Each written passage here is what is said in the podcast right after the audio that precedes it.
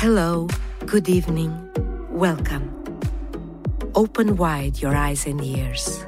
You'll be taken for a visit at the Centre Pompidou.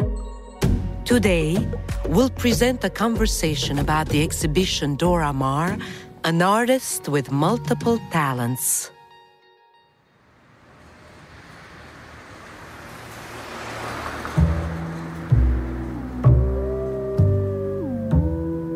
So, what does your collector want to know about Dora Maar? Everything, whatever there's to know about her. He's just bought a print, a surrealist photomontage from 1935. What is it? The photo's called Pont de l'Alma. In the foreground, you can see the hand of an enormous statue which is holding a small pair of woman's legs by its fingertips. The legs look like they are floating in the air above the sand.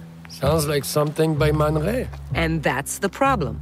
As soon as you mention photography and surrealism, people think of men like Man Ray, Brassai, Raoul Ubac, or Hans Bellmer. But everyone forgets Dora Maar, Lee Miller, Claude Cahun, and Rogi André. Ah, yes, Kertész's wife. See? There you go too. So and so's wife. It's exactly the same with Dora Maar. The fact she was Picasso's lover for 10 years completely overshadows her work.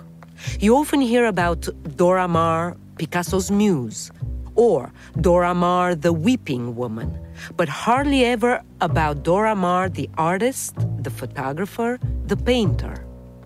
I'd forgotten she painted. That's precisely what we're going to look into. I want us to uncover everything this woman created.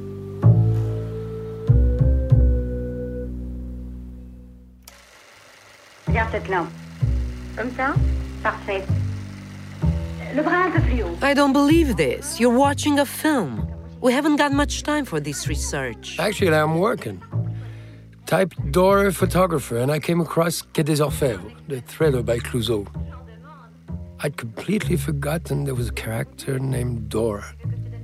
She's a photographer. She does film stills, portraits, and erotic photos to order. I read the beginning of Dora Maar's biography, and in her youth, she was a close friend of Marianne Clouzot, from the same family as the director. It's very likely they met, and Dora was the inspiration for the character. When was the film made? 1947. So Dora Maar must have made quite an impression on Clouzot because he would have met her 20 years earlier. Merci. Terminé Épatant. Ça ira. Chic alors. In 1926, she enrolled at the Union Centrale des Arts Décoratifs, where she took classes alongside Marianne Clouzot, daughter of the curator of Palais Galliera, and Jacqueline Lamba. Ah, André Breton's wife. Uh, yes. Well, what we're interested in is that from the start, Dora Maar was part of a circle of intellectuals and artists, rubbing shoulders with cultivated, emancipated women like herself. Show me those books you found. I want to see if she resembled Clouzot's character. Yes, lots of portraits, advertisements, fashion, and erotic photos. Hmm. After Art Deco, she joined the photography school and soon went on to open a studio with film set decorator Pierre Kéfer. So she also had links with filmmaking. Apparently, she tried her hand at just about everything in photography. It was a golden age for photographers. In the 1930s, the illustrated press was booming, and photography was taken over from illustration. And because photography was considered a minor art, women were allowed to try it.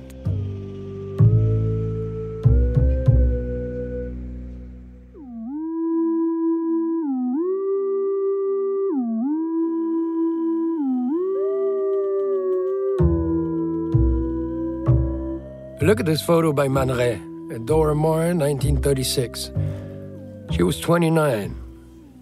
She looks serious, almost severe, and melancholic at the same time. I really find her intriguing. So, what we know so far is that in the early 30s, Dora Maar was already a professional photographer in great demand. She shared a dark room with Brassai in Montparnasse, not far from where Man Ray lived. And eventually, after working with Kéfer for a few years, she opened her own studio at 29 Rue d'Astorg. Rue d'Astorg. Do you know who was living there at that time? Kahnweiler, who just happened to be Picasso's dealer. Maybe that's where they met. It was a very classy address, perfect for a smart young woman working in fashion photography. Jeanne Lanvin, Elsa Schiaparelli, Chanel. A woman's world. But men did fashion photography too. Man Ray worked for Paul Poiret and Brassai for Dior, and Dora Maar often ventured outside the studio. Look at these street photos taken in Paris, Barcelona, and London. It's a world away from haute couture. These photos are from 1933. She photographed the fallout of the recession, slum kids, beggars, and people out of work. For a woman of that time, she was no shrinking violet. She didn't give in to sentimentality. This is much closer to activist reporting. Absolutely. Listen to this. In 1939, she signed the Appel à la lutte manifesto, calling for a general strike and urging intellectuals and artists to rally against fascism. In 1935, she took part in meetings held by the counterattack group founded by Georges Bataille. So she knew Bataille. This young lady had a bit of a taste for transgression. I think she was a central figure in intellectual life because she had managed to impose herself as an artist.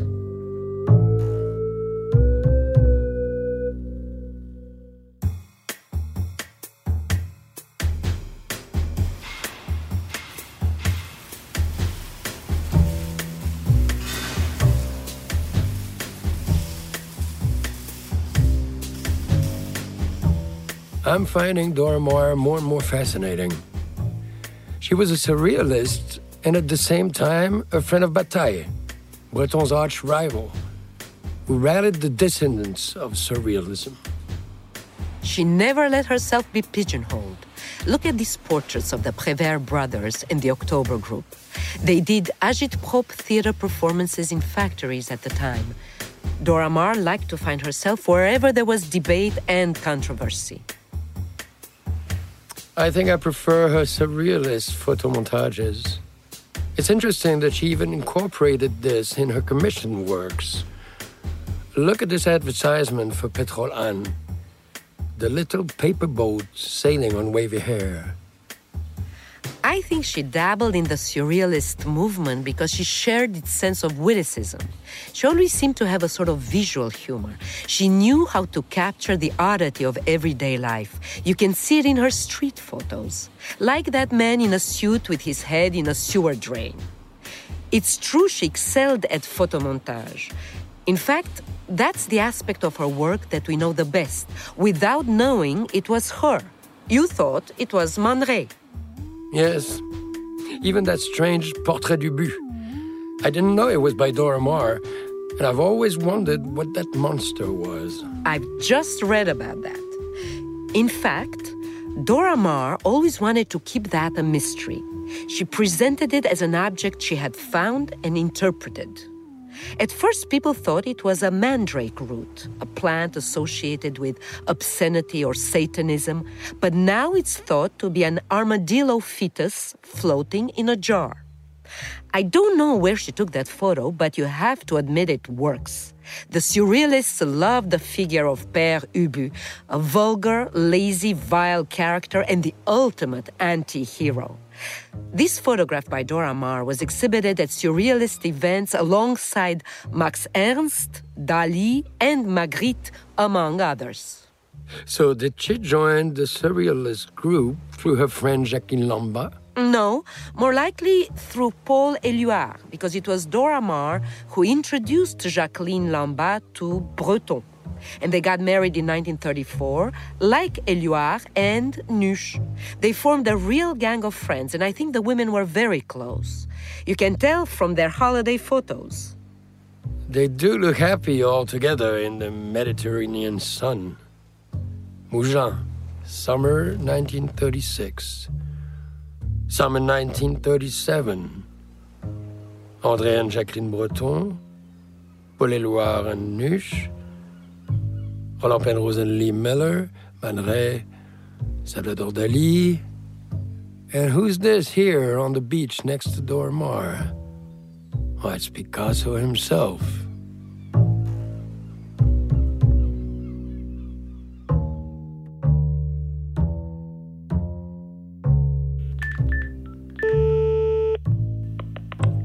Hello, where are you? At the Picasso Museum, I'm doing some research in the archives. Forget it. I know how they met. It's Brassai who told the story. Picasso spotted the lovely Dora on the terrace of the Deux Magots Cafe. She was playing at stabbing a knife between her fingers when she cut herself slightly and her blood stained one of her gloves. Picasso, as a huge fan of bullfighting, must have loved this dangerous little performance. He approached Dora and asked her for a blood-stained glove. Don't you think that's a little far-fetched? I read that they'd been introduced by Paul Éluard during a press screening of The Crime of Monsieur Lange, Renoir's film, written by Prévert with a gang from the October Group. Dora was the stills photographer. It was in early 1936, and it was Dora Maar who is said to have taken the lead and invited Picasso to pose for her in her studio. A far cry from the passive attitude of the muse. Did you see the weeping woman at the Picasso Museum? The weeping women. Picasso painted about 60 of them. Do you know what she said about them? All these portraits of me are lies. They're all Picasso's. Not a single one is Dora Maar. And she retaliated as an artist, painting her own version of the weeping woman. So it's thanks to Picasso that Dora Maar started painting. In part, I think, but it was also thanks to Dora Maar that Picasso experimented with photography. I discovered a series of glass plate photos she introduced him to this technique, and Picasso painted her portrait on glass plates. They played a sort of game of mirrors together. I knew she had photographed the successive steps of Guernica, but I didn't know they had influenced each other's art. And you've never noticed that Guernica looks like a huge photomontage?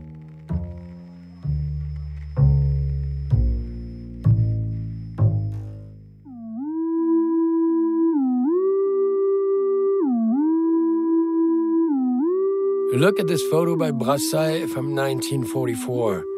Dora Maar in a lounge converted into a workshop. A painter surrounded by her works.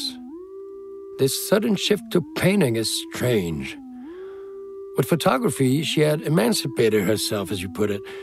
She was making a living, exhibiting with the surrealists, Brassai said that Picasso turned her away from photography because he considered it to be a minor art. I think she'd always wanted to be a painter. When she opened her first studio with Kéfer, she called herself an artist painter doing all forms of photographic work. In 1940, she had photographer and painter added to her passport. And then the war broke out. Picasso had left her, she just lost her mother. Then Nusch Éluard died suddenly, and Jacqueline and André Breton went into exile in the US. It's true, these small, still lives evoke a sense of loneliness and sadness, those shades of brown and gray. But Dora Maar still had her photographer's eye, a simple object on the corner of a table, framed perfectly. Look, she exhibited at Jeanne Bucher's gallery in 1944, at the Salon d'Automne, and the René Drouin gallery. Things seemed to be looking up. But in 1946, it's as though she vanished into thin air. She did spend a lot of time in the countryside. Picasso had bought her a house in Luberon, a sort of parting gift. She never stopped painting, but she hardly ever exhibited anymore. She continued to see the poets, though. She illustrated a collection by André du Bouchet in 1956. The current forces venture into the day, like in the water, cold and white, hard for a motorcyclist, like a knife blown by the wind, and the mountains barely emerge from the ground. He's talking about Dora. She used to drive through the countryside on a motorcycle to work on the motif. She hadn't lost her independent spirit. The sky and the land blend together in these etchings. Dora Maar was gradually moving towards abstraction. It's a good metaphor for her retreat from the world.